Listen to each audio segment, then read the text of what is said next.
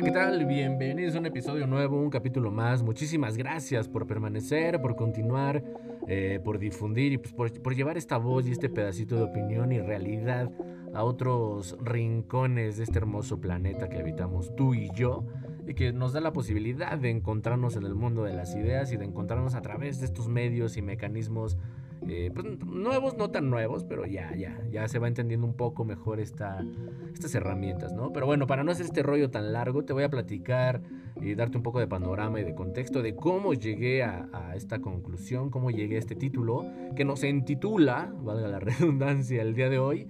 Y bueno, fue muy simple, la verdad. Eh, así como tú, como yo y como cualquier persona, pues estaba teniendo una tarde bella, una tarde donde puedes consumir este producto, ya sabes, esas tardes de sábado, domingo, de cualquier día de la semana, no importa, pero una de esas tardes, ¿tú me entiendes? Eh, la estaba pasando muy bien eh, hasta que me, me asaltó una duda. Llegó a mi mente de la nada mientras disfrutaba y me puse a leer los ingredientes de este producto, de esta salsa llamada katsup y me, me, me, llegó una duda más grande. Dije, ¿quién la inventó? ¿Para qué la inventó? ¿Y de dónde viene? Así que me puse a googlear, no iba a quedar con esta duda que me mataba y llegué a una una conclusión más, eh, más certera. Bueno, la verifiqué antes para que esto sea más verídico, que no haya eh, posibilidad de falibilidad en este sentido. Eh, todo suena muy bilibilidad. Pero bueno, lo investigué, lo, lo, lo, lo este, lo, lo, confronté, ¿no? Lo, lo, comparé con otras informaciones y todas eran la misma, obviamente palabras más, palabras menos, pero era, era como el mismo rollo, ¿no? Eh, resulta que, bueno, se me reveló una verdad mirando el bote de la Katsu y me parecía muy acertado hablar el producto y el creador del producto como una forma de abordar eh, un pensamiento nacionalista y un pensamiento imperialista, ¿no? Y como esto obviamente no es una cuestión particular del individuo y que el individuo lo absorbe evidentemente pues del lugar de donde él proviene. Eh, este señor que le inventó es Henry Haynes y eh, es un estadounidense. Pero bueno, te voy a platicar más o menos de qué va este asunto, ¿no? En algún momento nos dimos cuenta que para volverte imperio, el imperio romano o cualquier otro imperio, pues había diferentes técnicas y estrategias, mayormente por el uso de la fuerza y del poderío, ¿no? actualmente es lo mismo, pero han cambiado, ahora son otros mecanismos, ¿no?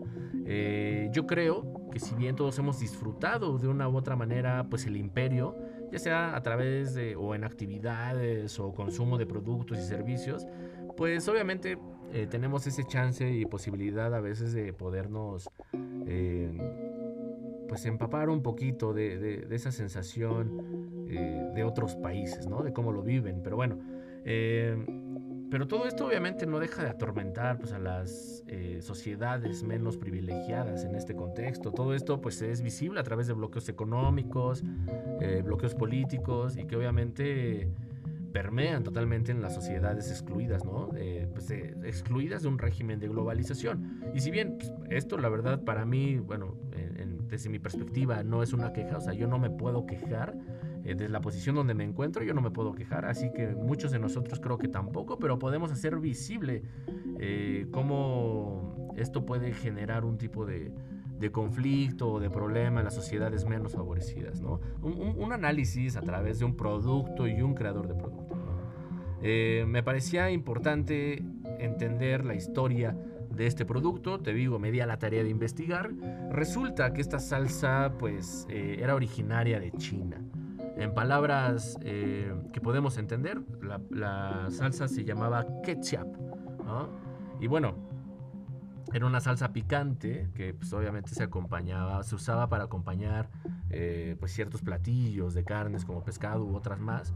Y bueno, eh, por muy sorprendente que parezca, pues no llevaba tomate, ¿no? Se transformó esta historia, de hecho, hasta que Inglaterra inició a importar, en este caso, este producto en particular y como muchos otros, eh, tomate de zonas más del trópico, lugares donde se daban este tipo de, pues de, frutos, ¿no? De, de verduras, de cosas que venían de la tierra.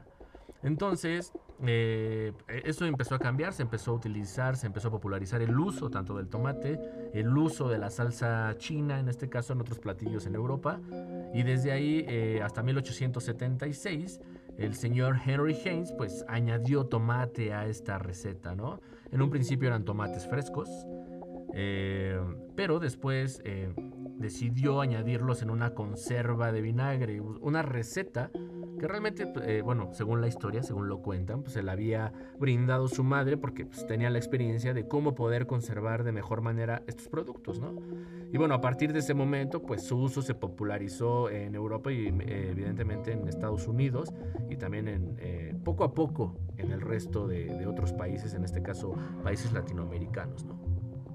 Obviamente, esto, todo esto sucede en el siglo XX, cuando ya viene esa fuerza gigantesca que, toma eh, la catsup ¿no? en el mercado. O sea, se vuelve algo extraordinario y se vuelve a una producción eh, macro, o sea, totalmente grande. Eh, su etiquetado y su empaquetado inició como muchos otros productos en aquellos entonces, pues en tarros de cristal, en, frascos, y fue evolucionando al enlatado y algunas otras formas de empaquetar, pero no fue hasta 1990 que esta misma marca de Henry Haynes introdujo la catsup en un recipiente plástico, eh, mismo que obviamente le dio un plus internacional para distribuir este producto a muchos lugares de este planeta. Y, y las otras marcas, evidentemente, o, eh, hicieron lo mismo, ¿no? Era una forma, era la nueva era, la era del plástico. Yo, yo pensaría, la verdad, que, que esta forma de empaquetar, pues ya era como más, este, pues de años atrás, la verdad, yo no tenía ni idea, tampoco nunca me lo había preguntado. Eh, nací ya después de los 90, bueno, del 93. Entonces ya desde ahí, al, tomar conciencia, pues te, parece algo muy natural y no te cuestionas de dónde viene. Y hasta ahorita me di cuenta que pocos años antes de mi nacimiento se popularizó el uso del plástico a través de la catsup también. Entonces muy, muy increíble para mí ir encontrando esta información que me desvela y me da un poquito más de herramientas para entender nuestra realidad actual, ¿no? Pero podrías pensar hasta ahorita qué tiene que ver esto con el nacionalismo o una visión nacionalista o imperial. Bueno, pues creo que a grandes rasgos, pues eh, te puedo platicar más o menos qué es el nacionalismo. Eh, en este caso, creo que como un producto simple e innovador, eh, hablando de la ketchup en específico, pues denota toda una visión empapada de esta sensación de propiedad, escuchemos muy bien, propiedad y apropiación Apropiación que creo que es cultural, ¿no? En este caso se sabía que era una salsa china, se tomó las bases de la salsa china, no se pidió obviamente eh, un permiso como tal para modificar y volver, eh, volverte un emporio eh, a nivel mundial, pero bueno, creo que entender la visión de Haynes pues es al crear esta salsa pues es como muy muy complejo pero a la vez muy simple, ¿no? Creo que su visión era en gran medida influenciada, pues quizá por la, de manera inconsciente, eh, por el nacionalismo, ¿no? Al que pertenece o al que pertenecía, y al mismo tiempo esa sensación imperialista de cómo se forjó su Estado-nación. Al asumir y al, adjudicarte eh, la creación, en este caso, de una receta de otro país, modificarla, añadirla y llevarla a una producción masiva, pues esa apropiación de, la cultura, la verdad, la lleva y, y una vez hecho eso, una vez desde el pensamiento nacionalista e imperialista, una vez hecho eso, eh, tú generas tu propio imperio, ¿no? A través de todo ello, una actitud inicial te lleva a punto A a punto B, el punto B te regresa al punto A, me parece, y el punto A te lleva al punto C, es decir, el punto A que era como el ciudadano, eh, el punto B que era como la salsa original, el punto C sería como el resultado de todo ese emporio, pero obviamente es ir a la zona o, traerlo de esa zona, llevarlo a tu lugar de origen, de tu lugar de origen, llevar tu imperio a todo el mundo, ¿no? Y es un, un imperio a través del consumo, de la globalización, del capitalismo, que repito, para mí, eh, pues pareciera algo muy natural y muy normal, no me afecta totalmente. Yo creo que a todos nos afecta eh, si, cuando tomamos conciencia de las cosas, pero de manera general, eh, asumiendo la realidad muy plana como, como se nos presenta cotidianamente, pues a la vez también es como una gran oportunidad de poder probar diferentes cosas y tener diferentes cosas de diferentes partes del mundo, ¿no? Es parte de la globalización, es parte del consumo y yo creo que es muy natural y a la vez pues benéfico para muchos y muy mala idea para otros tantos. La verdad, los que están desprotegidos, eh, países en vías de desarrollo como el mío, eh, países tercermundistas, quizá también como el mío, no sé, ya no sé qué creer. Pero bueno, países como el de nosotros, así hermanos latinoamericanos, que tenemos toda la idea de cómo funciona nuestro país, cómo funciona nuestro continente, eh, pues nos damos cuenta, ¿no? Si bien el nacionalismo, para retomar el tema, eh, te, digo, eh, nació de una idea de fraternidad, de un ideal colectivo de la Revolución Francesa, y pues ya bajo este tenor, pues nos damos cuenta que se funda la idea de nación, un reflejo ideológico de la pertenencia pues a un Estado, ¿no? En el que la clase dirigente pues siempre quiere imponer a todos los ciudadanos pues una unidad del lenguaje, de cultura, de tradiciones y pues por tanto quiere transferir al plano estatal pues, sentimientos de adhesión a este objetivo eh, pues, por parte de la comunidad. Y yo creo que eso es muy, muy común de ver. Teniendo un paréntesis aquí muy, muy, muy rápido, eh, en mi país, en mi caso, en México, eh, padecemos igual de estas visiones nacionalistas. Eh, hubo una unificación del lenguaje, obviamente que es el español, a través de la colonización que hubo en algún momento, eh, y nos hemos encargado, la verdad, la sociedad, como se ha ido erigiendo, eh, hemos excluido, los hemos vuelto muy periféricos y también muy sumergidos en otras realidades muy lejanas a nosotros, pues a pueblos originarios, a comunidades indígenas, comunidades rurales, eh, comunidades que nos hemos encargado de no incluir y de apartar. Y obviamente eh, vamos comiendo a través del lenguaje cada vez más y se van perdiendo cada vez más lenguas que, que eran autóctonas, que eran de origen, origen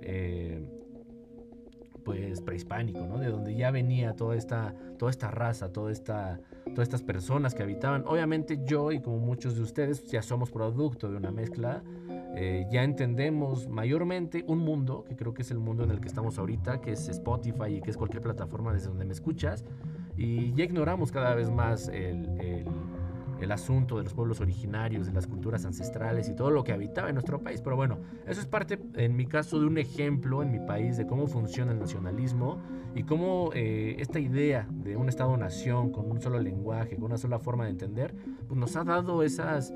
Eh, pues esos tropiezos sociales, ¿no? Pero bueno, ese era el paréntesis para dejarlo como claro desde mi perspectiva. En tu país tú tienes tus propios ejemplos que creo podrían ser muy parecidos al mío. Así que pues nada más eh, te lo dejo a la reflexión, ¿no? Y bueno, continuando, eh, hablando de que se necesita unificar la lengua, pues era para promover una vinculación entre individuos cuyas actividades económicas y sociales pues tenían una, habían adquirido una importancia nacional.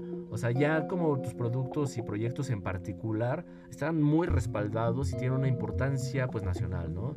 Esto va alimentando al individuo, como lo decía hace un momento, a ese estado de adhesión, de, quererse, de querer ser parte de una sociedad eh, de esta forma, ¿no? Eh, importancia que se le dio a través de mecanismos importantes como la democracia, ¿no? Y el ejercicio de la misma para poder formar pues, tu propio estado de gobierno. Asimismo, pues les permite o nos permite establecer objetivos comunes en el área económica, eh, social, cultural y que sobre todo eh, genere una identidad nacional. Esto en Estados Unidos me parece muy importante. Ese sentimiento y esa sensación de democracia eh, puede ser bien fundada, mal fundada, desde mi perspectiva, pues tengo mucho que decir, pero hoy no es el día.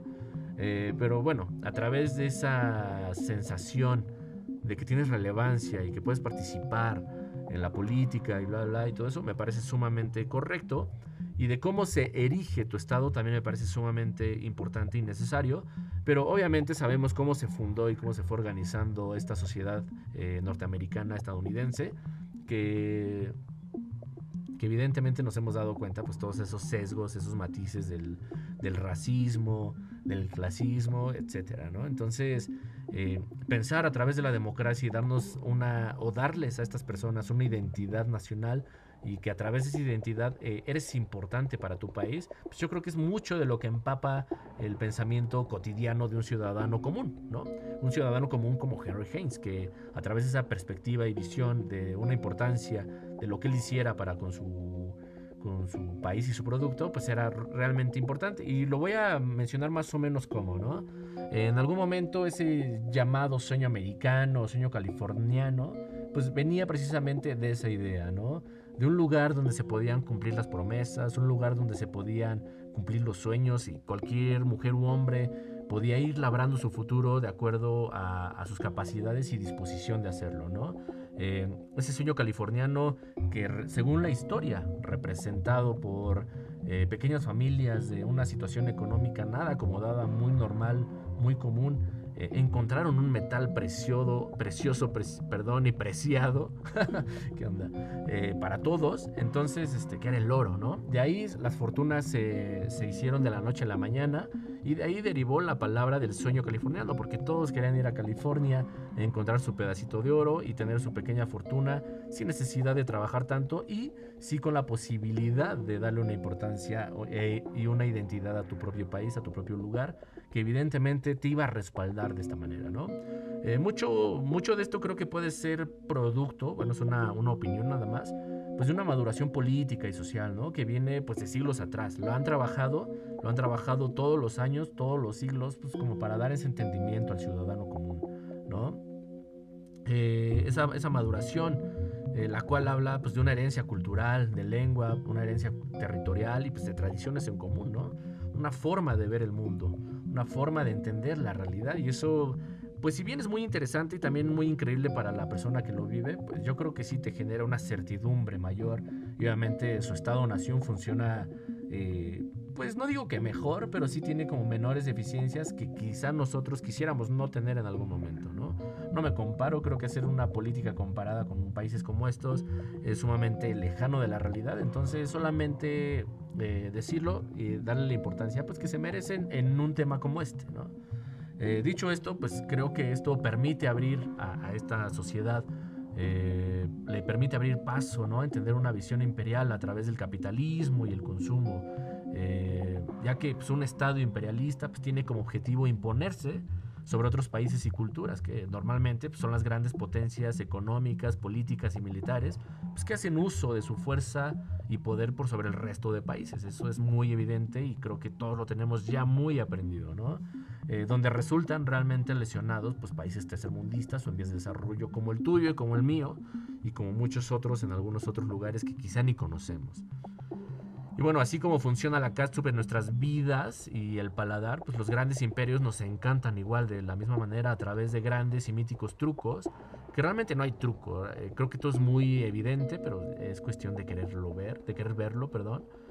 Y bueno, les abrimos la puerta para acceder a nuestras vidas y repito, no es una queja, me, me siento me siento bien en el lugar donde me encuentro, pero quizás es una relación de amor-odio con esta sensación de no ser parte del bloque de países en desarrollo que consumen todo lo que se les manda y que a la vez eh, no me quiero sentir tampoco totalmente parte eh, de unas ganas gigantes de aspirar a este estilo de vida, ¿no? Eh, yo creo que todas estas sensaciones las hemos vivido todos y creo que también se empañan a través del gusto y el consumo y que creo que todos en algún momento hemos querido estar en ese nivel económico y en ese poder adquisitivo y en ese estilo de vida, ¿no? Eh, todos aspiramos a vivir mejor y está bien, no está nada, nada malo. Yo creo que aquí solamente es hacer un poco de conciencia, ¿no? Eh, realmente por los menos eh, beneficiados o los que menos beneficio pueden obtener por este tipo de, de, conductas o estos hechos políticos, sociales y económicos, ¿no? Pero bueno, una vez logrado el cometido, ¿no? De sumergirte, de sumergirnos, eh, hablando desde el sentido imperialista, una vez logrando el cometido de sumergirte eh, en otros países, ¿no? De, de, de, desbancar muchas cosas, pues es apropiarte, ¿no? desbancar un poco la cultura originaria pues, a través del mercado, pues yo creo que a los países gigantes les da una mayor certidumbre de ingresos generados en otros lugares, en otros países del mundo, y esto le ayuda de manera directa e indirecta pues, a su economía y a su vez al pensamiento colectivo de ese país.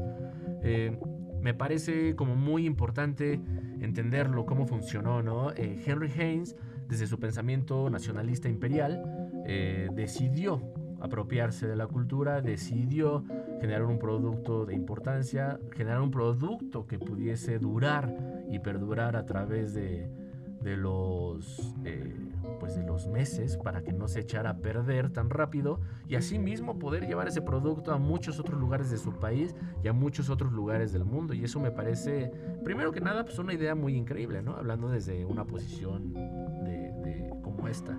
Pero también eh, me parece muy interesante que él ya daba por hecho toda una visión eh, de cómo él podía elegir a su cómo tenía que dirigirse a su país una forma de que su país era el sueño de muchos y que evidentemente él tenía ya la importancia por ser nativo, bueno, no nativo, pero ser originario de ese lugar, ¿no? Entonces yo creo que todo eso le va dando al ciudadano la confianza y la certidumbre para poder crear, eh, para poder llevar eh, pues su producto, sus invenciones a otros lugares. Países como los nuestros nos dejan en claro que no tenemos esa dicha, ¿no? Porque creo que ni siquiera es un lujo, debería ser un derecho. No tenemos la dicha de llevar eh, nuestras ideas a todos lados, no tenemos la dicha de llevar nuestros productos a todos lados. Si bien cada vez más a través de esta globalización eh, podemos hacer realidad ciertos sueños, como el día de hoy, poderte llevar eh, este material, así como muchos otros pueden vender sus productos a otros países a través de plataformas, a través de cosas que bueno, podríamos pensar en algún momento no iban a suceder, pero están sucediendo y también están sucediendo normalmente a través de plataformas que no son eh, de tu país, que no son de tu lugar y a la vez eso te puede entristecer un poco porque realmente todas las oportunidades eh, se quedan en un solo lugar, se concentran en pocos lugares y obviamente la riqueza se empieza a volver pues, una brecha gigante, ¿no? Es una cuestión de reflexión, es una opinión que te dejo para que tú la tomes, la, la entiendas y, este, y generes una mejor opinión. Pero bueno, aprovechando eh, esta, esta sensación de reflexión y haciendo uso un poco de tus recuerdos y conocimiento, eh, ¿tú recuerdas exactamente en qué año llegó la ketchup a tu país? ¿O en qué año llegaron las grandes cadenas de comida rápida estadounidense? Ya sabes, KFC, McDonald's, etc. ¿O eh, todo ello? O sea, ¿lo recuerdas de manera pues sí, muy clara. La verdad yo no, la verdad yo cuando nací ya todo estaba puesto, pero si tú eres mayor, supongo que de unos que 35, 35 años, no sé, 40, la verdad no tengo idea. Eh, ¿Cómo era la realidad en tu país? Eh, ¿Ya existía la catsup en tu país? ¿Cómo existía? ¿Cómo se vendía? ¿Cómo se consumía? ¿Más o menos en qué edad la consumiste? Toda esta sensación de... Eh, de sabor diferente y que obviamente siempre ha intentado eh, la comida rápida pues desbancar a la comida rápida de tu país, lo cual afortunadamente en mi país no se ha logrado, pero sí ha habido como una, eh, en mi caso, en, ciertas áreas eh, metropolitanas, pues sí muy, muy empatado el hecho de que pues aquí se venden hamburguesas y hot dogs y, y productos así, y en otro caso también eh, la cuestión de que hay tacos y hay comida muy regional y creo que esa todavía tiene un porcentaje mayor, pero sí está muy empapada a través de la industria del refresco, de la soda, de las bebidas alcohólicas y de todos los productos. Ahí está el nuevo imperio, del cual no me quejo, nuevamente consumo todo este tipo de cosas. Eh, el placer que deriva de poderlas comprar y de poderlas consumir, adquirir, también es parte de un sentimiento colectivo, pero también me queda la reflexión de qué onda, cómo esto nos ha afectado totalmente como sociedad, como país y como un continente, prácticamente medio continente, más de medio continente, Latinoamérica eh, sumergida en, este, en esta cuestión imperialista a través del producto, a través del servicio y a través de un consumo que ya es desmedido por una cuestión de educación y de necesidad de estatus y de muchas otras cosas, ¿no? Pero este no es el tema del día de hoy. Y una vez eh, que tengas eso como más recordado, pues eh, esto no es con el afán de llamar un boicot ni nada por el estilo, ni siquiera tengo esa convocatoria para poder lograr algo así, sino también entender que tenemos cosas alrededor en las cuales podemos consumir, ¿no? Si bien no dejar de consumir estos productos, pero hay muchas otras cosas a las cuales ignoramos. Entonces, un llamado a, consumir local, a consumir lo que uno tiene alrededor, productores locales, personas que están aquí tratando de generar un negocio, una nueva forma de entender la realidad, eh, poder generar ellos pues, su propio bienestar y su alimento y tener sus propios eh, pues productos, ¿no? Tener sus propias cosas. Siempre apoyar el consumo local. No hay que dejar de consumir lo que viene de fuera. Esto también nos da certidumbre como nación. Se generan empleos. Eh, se generan oportunidades, pero también hay que aprovechar y generar nosotros nuestras propias oportunidades para poder erigir eh, una nación un poco más libre, quizá a través de esta misma visión de aspiración a ser un imperio, pero por el momento al menos aspirar a ser eh, una nación con la cual sea digno hacer un intercambio de productos y servicios y no solamente un intercambio eh, de nosotros eh, llevar mano de obra y nosotros solamente recibir el producto y el servicio y consumirlo y pagarlo, ¿no? Hay que poder, pues sí, echar mano y poder echar cambio también con los otros países de productos y servicios, y no que vengan aquí a, invertir porque la mano de obra es muy barata, ¿no? Eh, desde ahí mi reflexión, desde ahí mi punto, el nacionalismo y el imperialismo no me parece mal. En cuestiones desmedidas creo que pueden ser muy peligrosos, creo que pueden llegar a, muertes, a, enfrentamientos bélicos. Eh, pero bueno, por el momento creo que estamos siendo partícipes de un imperio, como lo he venido diciendo, de productos, un imperio de servicios, un imperio de ideologías, un imperio que cada vez come un poco más de todo el mundo y que va a llegar el momento en que si esto no se frena o si no cambia de dirección o no lo nutrimos de otra forma, pues obviamente va, a tener un éxito tan gigantesco que todos vamos a pertenecer a una nueva forma de entender la realidad. No hablo de una cuestión conspiranoica, sino una cuestión eh, pues de cómo el producto eh, al consumirlo pues nos va generando todo un apartamiento eh, pues mental que nos deja parados y posicionados desde otras perspectivas. Una vez que comes una hamburguesa con ketchup, una rebanada de pizza que, que tampoco es comida de ahí y que también fue modificada y se, y se llevó a otros países como comida rápida estadounidense, pues desde ahí me doy cuenta que te posiciona en otra realidad y que ahora empiezas a, a diversificarte, lo cual está increíble, ¿no?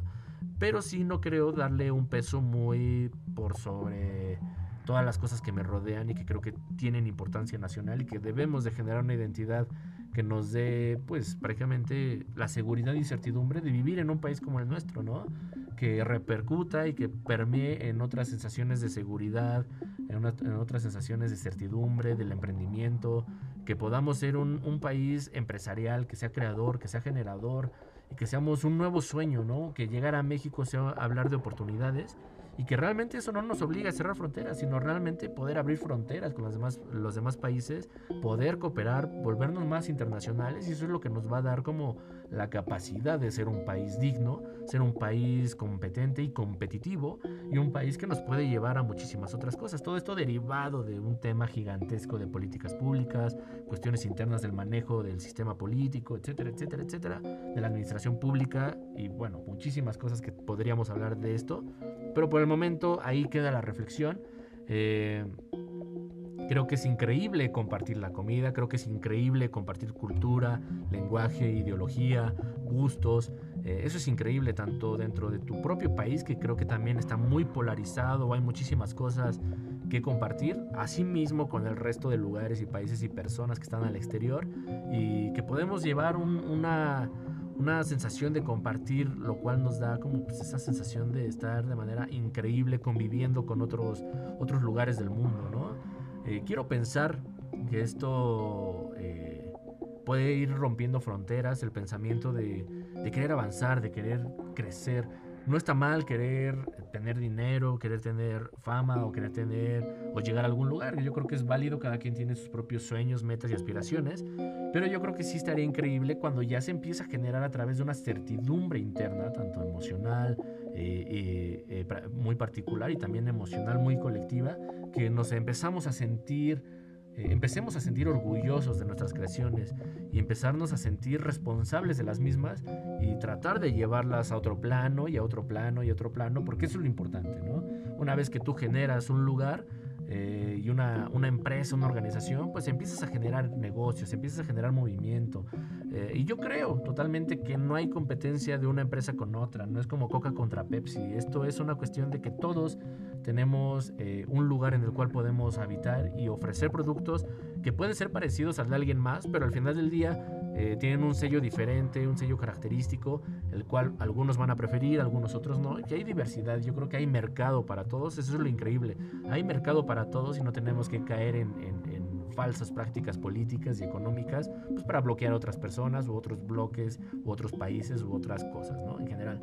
Y bueno, sin hacer esto más largo, ya que duró lo que tiene que durar, eh, agradezco tu atención, espero te haya servido, no, no me metí a hablar del nacionalismo en particular, no me metí a hablar del imperialismo en particular, fue una idea general a través de cómo funcionamos, a través de cómo los productos cambian nuestra perspectiva, cómo hay nuevos imperios o un imperio eh, pues ramificándose por todo el mundo a través de productos y servicios, esa es la conclusión, y que hagamos, hagamos algo similar en una cuestión no aspiracional, pero sí que, que generemos nuestra propia identidad en nuestros propios lugares de origen y bueno, ya, para despedirme, te recuerdo mi nombre, yo soy Ángel Strong y te deseo que tengas muy, muy buen día, semana, mes y año, que lo sigas pasando increíblemente bien en este ya febrero del 2021 y que ya prácticamente se nos van a ir dos meses parpadeando. No sé cómo sucedió, pero sucedió.